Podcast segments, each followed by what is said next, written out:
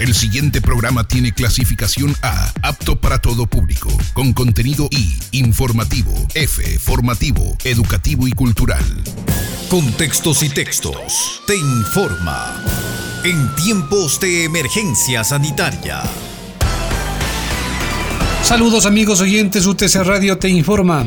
Hasta este martes 2 de junio en el Ecuador se reportan 39.994 casos positivos de COVID-19. En la provincia de Cotopaxi, 460 de ellos. 3.394 fallecidos por COVID confirmado. Reiteramos las cifras, 39.994 casos positivos de COVID-19 en el Ecuador, en la provincia de Cotopaxi 460, 3.394 fallecidos por COVID confirmado.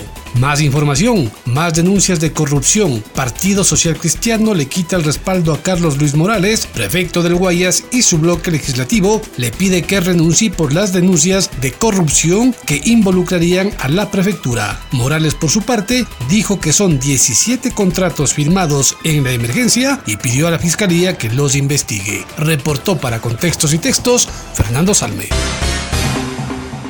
Y ahora, el detalle de la información más destacada registrada en el Ecuador.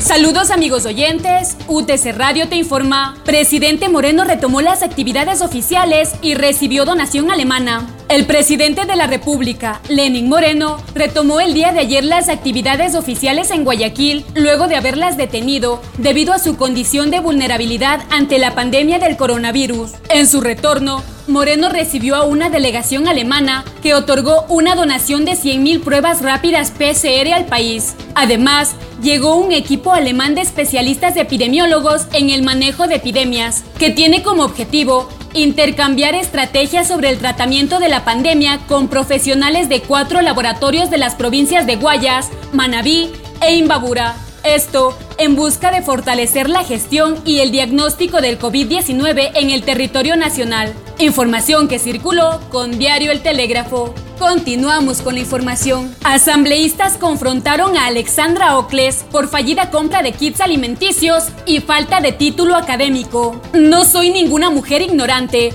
respondió este lunes 1 de junio, la ex secretaria de Gestión de Riesgos, Alexandra Ocles, ante la Comisión de Fiscalización de la Asamblea Nacional, la exfuncionaria afrontó críticas de legisladores de distintas bancadas por la fallida compra de 7.000 kits de ayuda humanitaria con sobreprecio para enfrentar la emergencia sanitaria. Jimmy Candel, uno de los integrantes de la comisión, le increpó a Ocles por no contar con ningún título registrado en la Secretaría Nacional de Educación Superior. ¿Cómo pudo el país tener al frente a alguien que no acredita ningún conocimiento académico para una pandemia de la magnitud del COVID-19. ¿Por qué el gobierno no la gestionó con profesionales acreditados? Cuestionó el asambleísta.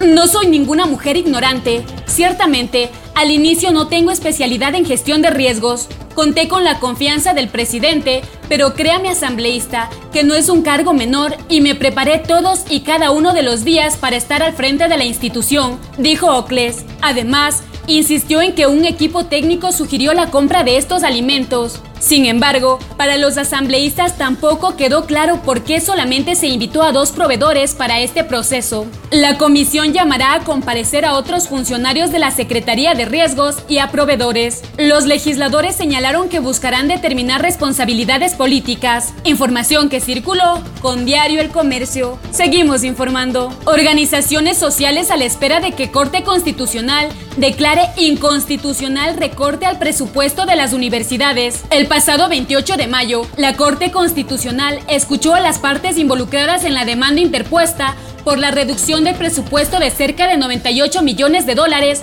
a 32 universidades y politécnicas públicas del país. El 21 de mayo, el ministro de Finanzas suspendió por dictamen de la Corte de forma temporal la reducción del presupuesto universitario. La jueza sustanciadora de caso, Carmen Corral, deberá dar a conocer el informe del caso en la próxima audiencia, en donde se espera por parte de las organizaciones sociales un fallo a favor de las universidades afectadas. Cristina Benavides, vocera del Frente en Defensa de la Educación Pública, explicó que la posición asumida por las organizaciones sociales no es solo en contra del presupuesto de las universidades, sino en defensa de la educación pública, advirtió que si la Corte Constitucional no declara la inconstitucionalidad en la medida, arreciarán con protestas en las calles que llevarán adelante una plataforma más amplia en la demanda de salud pública y trabajo digno, señaló. Información tomada de Pichincha Comunicaciones. Continuamos con la información. Un millón de estudiantes no tienen conectividad para asistir a clases virtuales en Ecuador. A pesar de que el año escolar se retomó oficialmente en la región Costa y Galápagos,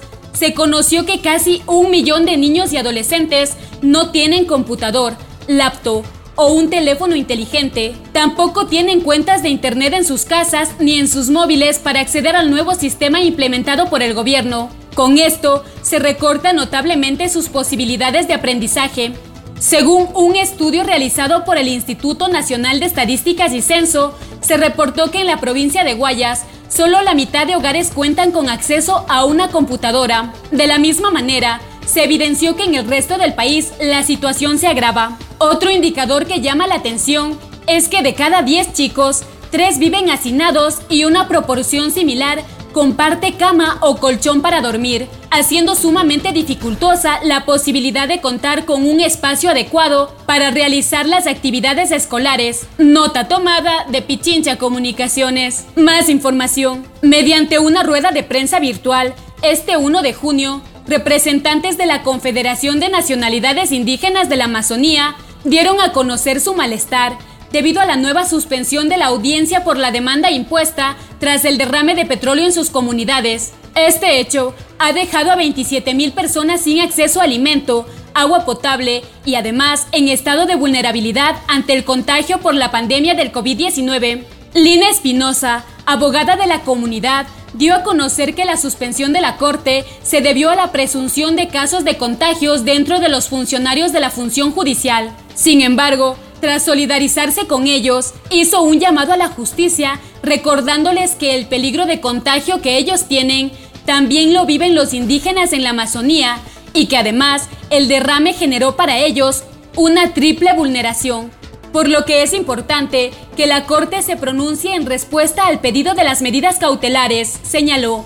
El presidente de la FECUNAE, Carlos Jipa, señaló que existió omisión por parte de las empresas petroleras afirmó que éstas tenían conocimiento del riesgo del derrumbe y no hicieron nada para evitarlo. Además, denunció que las petroleras han intentado deslindar sus responsabilidades buscando que los dirigentes firmen un documento de conformidad por los kits de alimentos recibidos que según dijo no son suficientes para afrontar la doble crisis que estas comunidades viven. Hasta ahora seguimos sin agua, sin alimentación, sin salud, señaló. Información tomada de la cuenta oficial de los pueblos indígenas de la Amazonía. Para contextos y textos, reportó Silvia Vega. Saludos amigos oyentes, UTC Radio te informa. En La Tacunga, municipio, inició control sobre el uso de mascarilla. En horas de la mañana del día de ayer, el alcalde de La Tacunga, Byron Cárdenas, encabezó el operativo de entrega y el uso de mascarilla en espacio público por parte de la población. Estuvo acompañado del comisario municipal y nacional. El alcalde de La Tacunga señaló que el cantón inicia la semana en semáforo rojo. Por ello, son días cruciales para prepararnos para la reactivación de muchas actividades. Durante el semáforo rojo pueden salir a trabajar los taxis, según la placa par e impar. Vehículos particulares pueden salir dos veces a la semana y el toque de queda inicia a partir de las 16 horas hasta las 5 horas del día siguiente. Indicó que los locales comerciales deberán contar con los protocolos de bioseguridad que permite el cuidado tanto de las personas que atiendan el local como de los usuarios. El alcalde recordó que personas que no utilicen mascarilla por primera vez serán sancionadas con 40 dólares y los reincidentes serán multados con 80 dólares. La sanción inició a partir de ayer, primero de junio. Asimismo, la autoridad hizo la entrega de mascarillas a personas vulnerables. Por su parte, el comisario municipal será el responsable de aplicar la sanción a los infractores que no utilicen mascarilla. Asimismo, insistió en el llamado a la población a utilizar dicho elemento de protección al momento de salir a la calle. Dijo que los controles se extenderán a los diferentes sectores de la ciudad y será de forma permanente cumpliendo con lo que establece la ordenanza vigente. Fuente La Gaceta. Más información En Ambato, alistan protocolos para reactivación de terminales. El COE cantonal aprobó el protocolo del terminal terrestre. Posteriormente, el COE provincial debe autorizar el horario de funcionamiento y de la frecuencia de las operadoras que se encuentra en proceso. Los transportistas de igual manera tienen que cumplir protocolos para la reactivación del sector, para lo cual mantuvieron reunión conjunta con los representantes de las operadoras. Según el coordinador de terminales terrestres del municipio de Ambato, Miguel Herrera, hasta que no se cumpla con los trámites para reactivar el servicio, no está autorizada la apertura. Expresó que el COE provincial definirá cuántas frecuencias y buses se reactivarán en semáforo amarillo. Mientras tanto, en el terminal de Ingaurco, conforme a las resoluciones del COE nacional del 28 de abril, se autorizó desde el 1 de mayo que se habilite el transporte de encomiendas por medio de las operadoras de transporte interprovincial de pasajeros, siempre y cuando cuenten con la autorización de la agencia postal. Ante ello, se atienden los requerimientos ciudadanos y se exigió al personal de oficinas de encomiendas utilicen mascarillas, desinfecten las encomiendas recibidas tanto en las oficinas como en el área de bodegas. Fuente, El Heraldo. Además, nueve muertes se han presentado en el hogar Sagrado Corazón de Jesús. Luego de las denuncias que se hicieron por parte de los familiares y cuidadores del Hogar Sagrado Corazón de Jesús respecto a los casos de COVID-19, este lunes primero de junio se dio una explicación por parte del Ministerio de Salud Pública. Mónica Arias, directora distrital 1 de Salud, dio a conocer que en el lugar se realizaron 56 pruebas rápidas y 37 PCR, de acuerdo a los criterios técnicos epidemiológicos que se manejan para estos casos. La funcionaria explicó que efectivamente en el lugar se han dado nueve muertes muertes de ancianos. De ellos, 8 fueron calificados como probables por COVID en sus actas de defunción. Sin embargo, la muerte ocurrida el pasado domingo 31 de mayo sí fue de un caso positivo con coronavirus. Adicionalmente, dijo que desde el 16 de mayo, esta cartera de Estado ha estado trabajando en este tema desarrollando valoraciones médicas y clínicas a los pacientes y se han realizado pruebas rápidas y tomas de PCR para COVID-19. Así, se han identificado en el lugar 136 personas. De ellas, 69 son adultos mayores a los que se valoró y clasificó acorde a la sintomatología de COVID-19, es decir, pacientes sanos y enfermos. De este grupo se les tomó pruebas a 22 personas sanas, de ellas 20 dieron negativo, mientras que de los adultos mayores que estaban enfermos se les hicieron pruebas de PCR y los resultados que arrojaron fue que 26 son casos positivos, 8 negativos y otros 3 aún tienen pendiente su resultado. Es decir, que 28 de los ocupantes del centro gerontológico se contagiaron con el virus. A partir de ello, se realizó la referencia a casas de salud de segundo nivel, Hospital de Líes y General Docente Ambato a cinco adultos mayores para que reciban atención médica especializada. Arias añadió que de las 13 religiosas que laboran en el lugar, se les realizaron pruebas rápidas a pesar de no presentar ningún tipo de sintomatología. De estos test, dos salieron positivos y 11 negativos. Fuente, La Hora Tunguragua. Reportó para Contextos y Textos Alejandra Cela.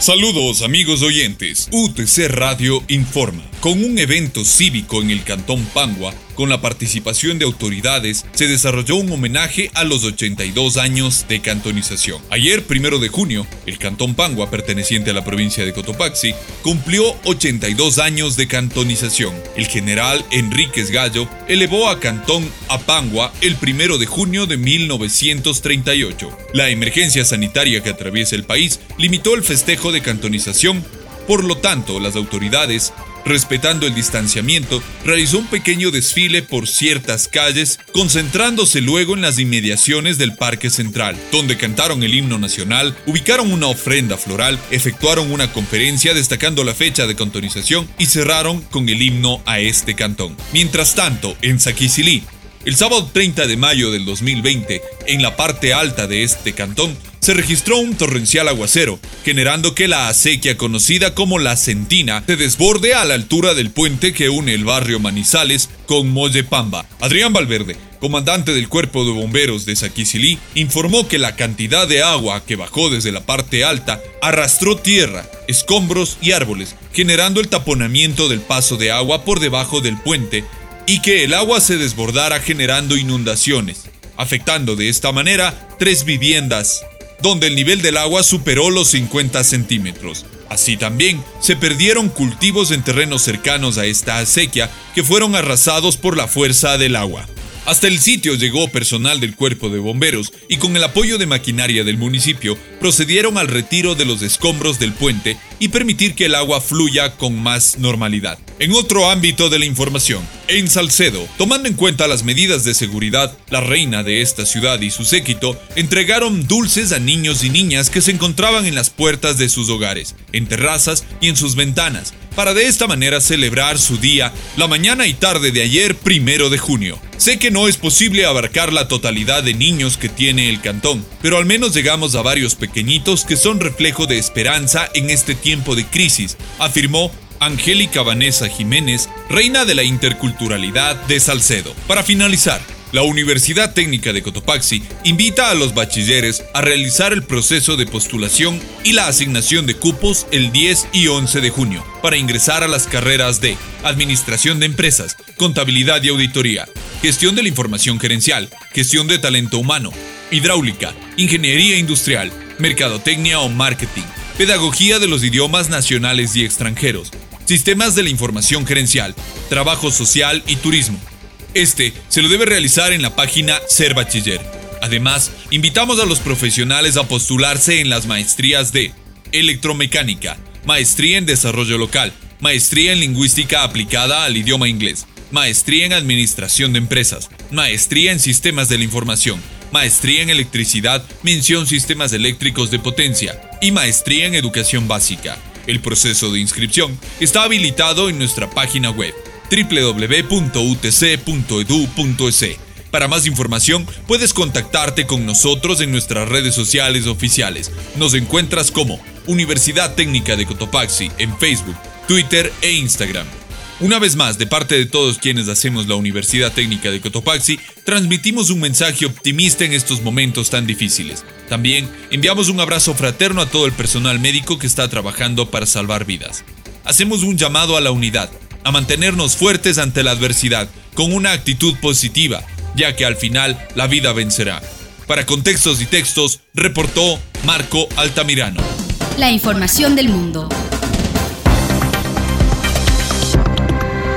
Lucía Valentín. Estados Unidos despierta tras una larga noche de toques de queda desafiados por miles de manifestantes que salieron pese a todo a las calles donde se vivieron choques con las fuerzas de seguridad, en especial en Washington. El presidente Trump amenazó con emplear al ejército contra las protestas. El científico iraní Cyrus Asghari regresa a Teherán tras ser liberado por Estados Unidos, donde pasó cuatro años detenido por presunto espionaje industrial, delito del que fue absuelto el año pasado. Los franceses se recuperan hoy más libertad de movimiento con la segunda fase del desconfinamiento. Reabren los liceos, algunos museos, teatros y las playas, así como los restaurantes y bares, aunque en la región parisina solo lo hacen las terrazas.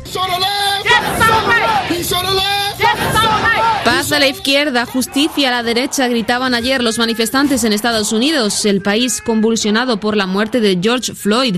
Séptima noche consecutiva de protestas, el mayor estallido de manifestaciones en décadas por la muerte de este ciudadano negro a manos de un policía blanco. El presidente Donald Trump prometió restaurar el orden en el país tras una noche del domingo marcada por grandes destrozos en Washington, la capital, donde llegó a cortarse la electricidad en la Casa Blanca y Trump tuvo que ser alojado en el búnker. Pese a los llamados políticos a la calma, el mandatario amenazó con sacar al ejército a la calle para poner fin a estas protestas.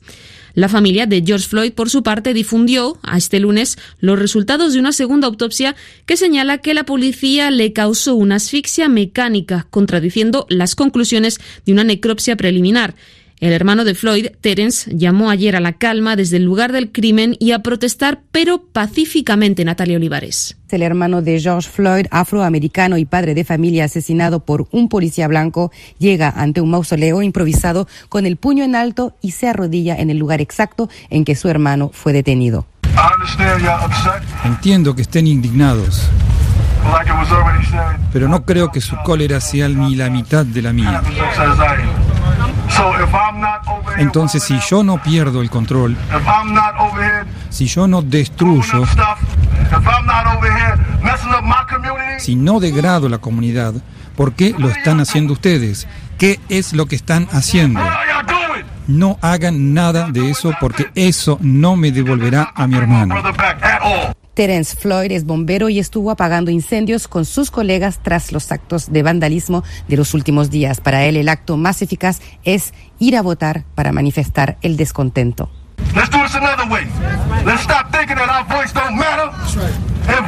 Tomemos otra vía, dejemos de pensar que no contamos y votemos. Y no solo para elegir presidente, votemos en las primarias, votemos para todo el mundo.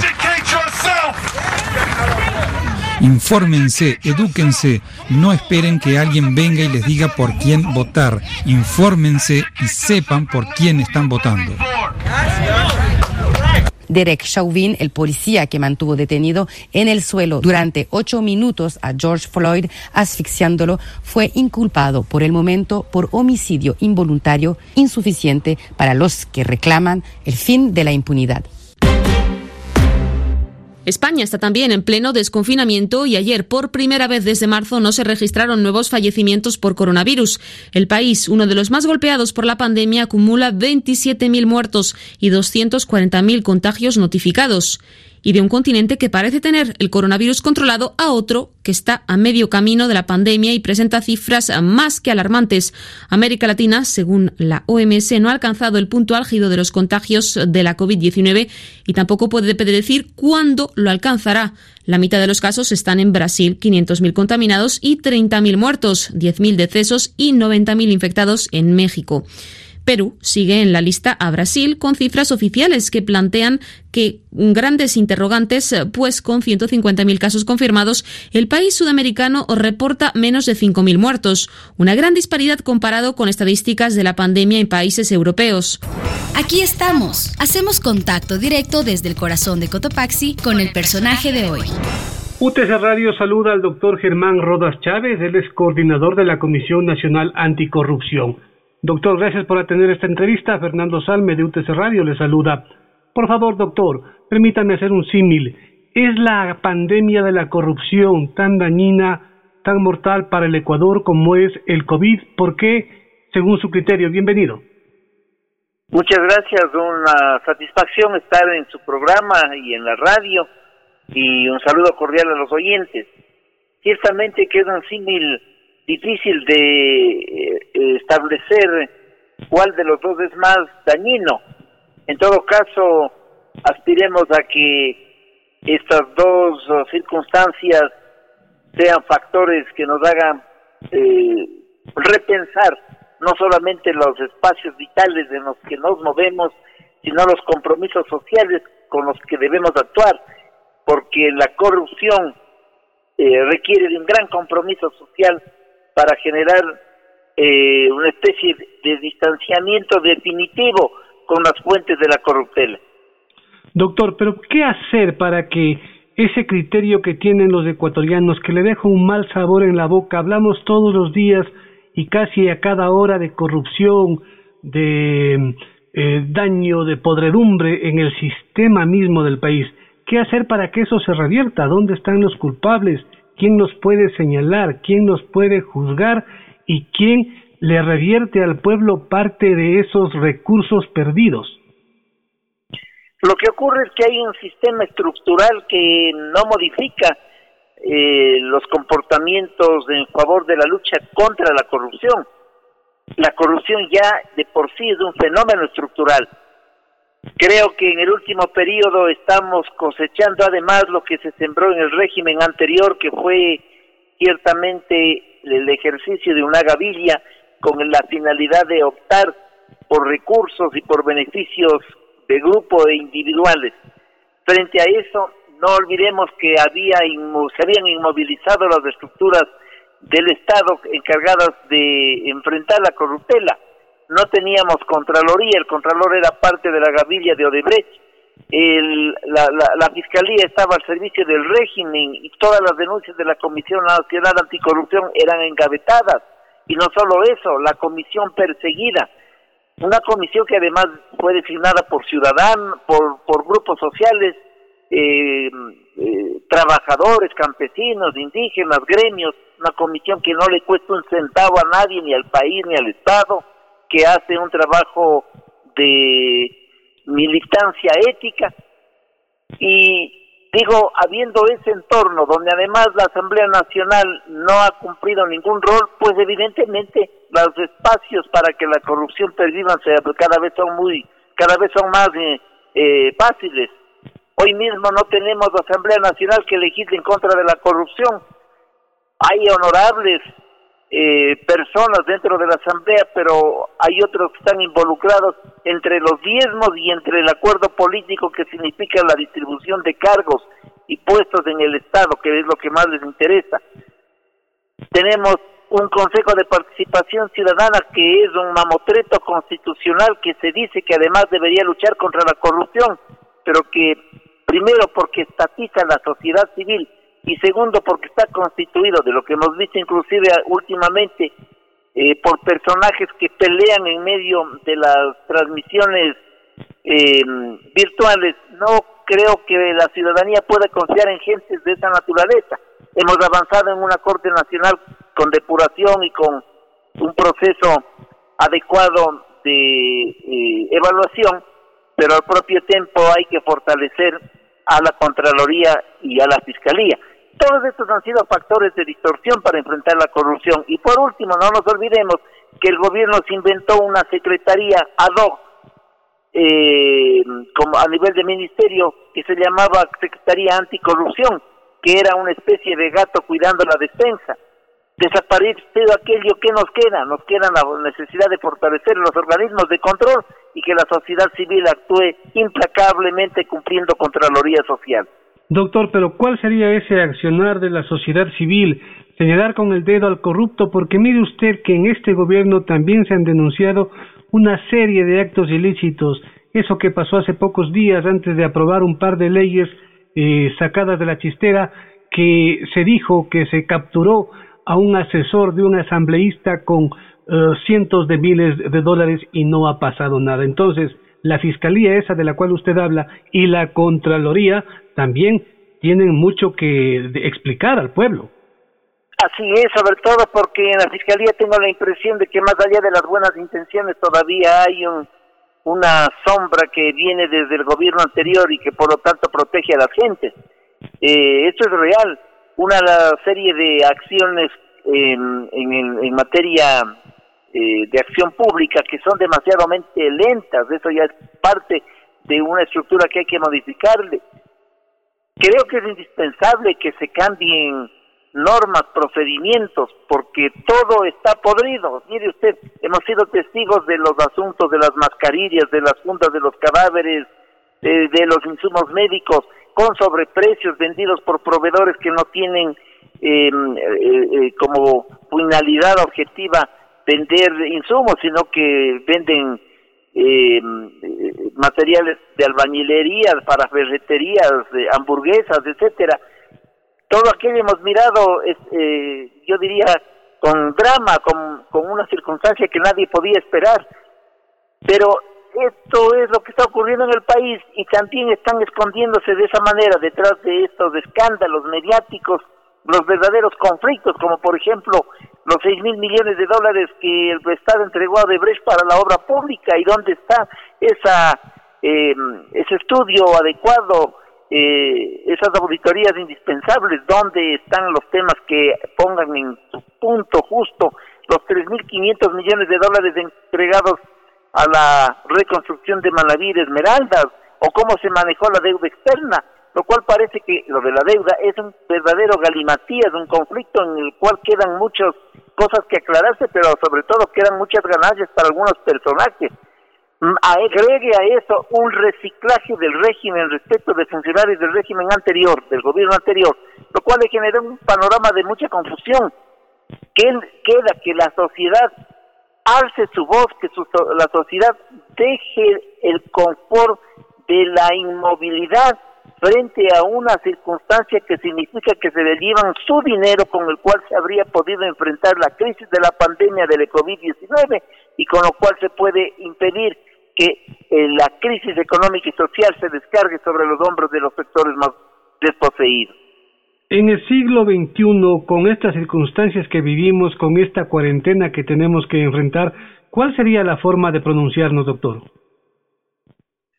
Pues yo creo que en estas circunstancias lo que nos queda es salir de la pandemia de la manera más organizada, pero exigir que los sectores que más tienen atiendan y ayuden a los sectores más vulnerables. Primero, una especie de equilibrio elemental, de razonamiento elemental humano frente a la crisis. Y en segundo lugar, acelerar las acciones que demanden el compromiso de descubrir dónde están los recursos. Y tercero, no hacer de la lucha contra la corrupción campaña preelectoral, porque aquello sería una pirueta que también afecta la propia ética de nuestro pueblo. UTC Radio dialoga con el doctor Germán Rodas Chávez, él es coordinador de la Comisión Nacional Anticorrupción. Agradeciéndole por su tiempo y por su participación, doctor, la última pregunta. Justamente hablando de política, ¿cuánto va a pesar el tema de la corrupción, de la lucha contra la corrupción, de toda esta serie de actos denunciados, no comprobados, no sancionados? No se ha recuperado un centavo, creo yo, en esta en este proceso, ¿cuánto va a pesar, digo, todo este tema en las próximas elecciones que están a puertas, doctor? Bueno, yo creo que sí hay elementos de comprobación en, el asalto que ha habido en ese país. Nosotros mismos hemos entregado información en más de 19 causas entregadas en la Fiscalía, reconocidas como denuncias. Creo que lo que ocurre es que hay que agilitar las cosas. Está comprobado a través de ese proceso que se llamó arroz verde, que evidentemente había un daño y un perjuicio al Estado y, a, un comportamiento delictivo de la gavilla. Creo que eso eh, hay comprobaciones. Lo que ocurre es que no podemos seguir hablando de corrupción todos los días y de un caso distinto todos los días mientras no se sancionan a los que van quedando en el olvido. Y lo grave puede ser que nos quedemos hablando de la temática simple y llanamente como un tema adicional como una circunstancia adicional en la vida y más grave todavía que existan gentes que en medio de la pandemia y de la crisis hagan de esa realidad, de esta crisis, un, una especie de caldo de cultivo para acciones preelectorales o que en la campaña electoral todo el mundo hable de corrupción. podemos llegar al extremo que los corruptos comiencen a combatir la corrupción desde el discurso electoral y tenemos que prepararnos para saber escogitar a aquellos ciudadanos que con ponderación, con ética, pueden responder a los intereses del país. Ya el país no soporta más, ya el país está llegando a un límite que es importante demostrarlo a la juventud y a todos los hombres de, y mujeres de esta patria que sin su concurso no vamos no solamente a salir adelante, sino que nos podemos hundir en un despeñadero sin fondo. Doctor, yo me refería a que más allá de los juicios y de las sentencias, el Ecuador no conoce todavía cuánto ha recuperado el Estado por esos procesos de corrupción, primero. Y segundo, usted menciona em, las elecciones que se vienen. Y yo me pregunto, eh, ¿en el mismo lodo no se han revolcado todos, doctor? ¿Y si tiene el pueblo esperanza de encontrar a alguien que se abandere en las próximas elecciones en la lucha contra la corrupción? En realidad lo que usted dice es cierto, lo que el Estado ha recuperado es una cifra que, que es ridícula, ¿no? No, no llegan a 20 millones de dólares, es decir, eh, porque el señor Topic se le ocurrió devolver un dinero que encontró en su cheque, en su cuenta, es decir, esa es la gran recuperación, todo el resto no ha funcionado. Y claro, el país frente a esa circunstancia lo que piensa es que no hay nada que hacer cuando es indispensable eh, motivarse y actuar con fe y sobre todo con decisión, pero para eso hay que garantizar el trabajo de las autoridades em, de, control que necesariamente deben actuar en estos temas. Ojalá seamos capaces de salir a tiempo de un basal en el cual nos vamos hundiendo cada vez más. El doctor Germán Rodas Chávez aquí en UTS Radio. Hasta aquí la emisión especial de Contextos y Textos en tiempos de emergencia sanitaria.